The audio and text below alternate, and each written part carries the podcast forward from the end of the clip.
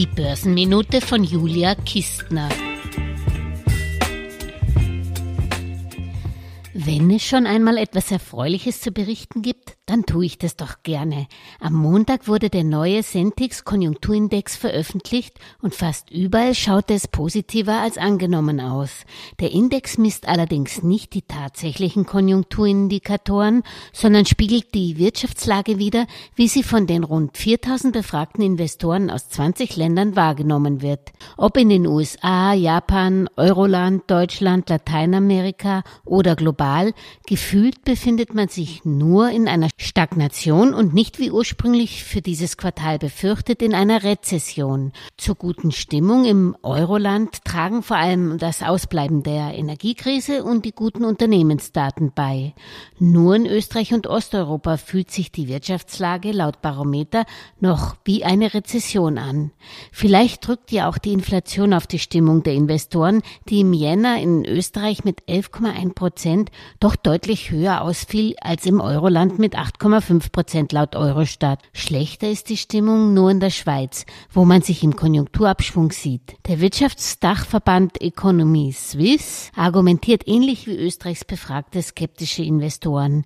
Ukraine-Krieg, hohe Inflation, Folgen der Corona-Pandemie, die noch nicht verdaut sind und vor allem der Fachkräftemangel drücken die Anlegerlaune.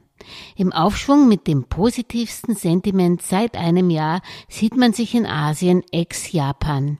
Hier beflügelt die Abkehr der chinesischen Zentralregierung von der Null-Covid-Politik die Fantasie der Anleger. Und es ist nun einmal so, dass oftmals die Wahrnehmung relevant für die Asset Allocation der Marktteilnehmer und damit kapitalrelevanter ist als die nackten Zahlen, Daten, Fakten.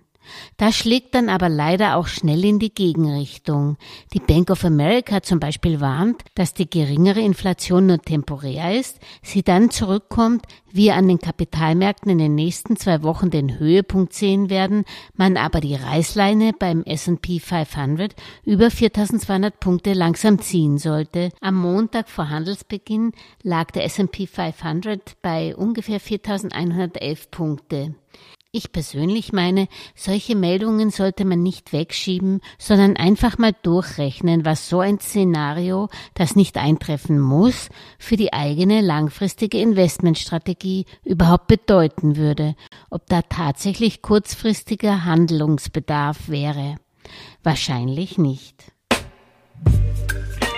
Alles Gesagte ist nur die persönliche Meinung von Julia Kistner und daher keine Anlageempfehlung und keine Rechts- und Steuerberatung. Für Verluste, die aufgrund von getroffenen Aussagen entstehen, übernimmt die Autorin Julia Kistner keine Haftung.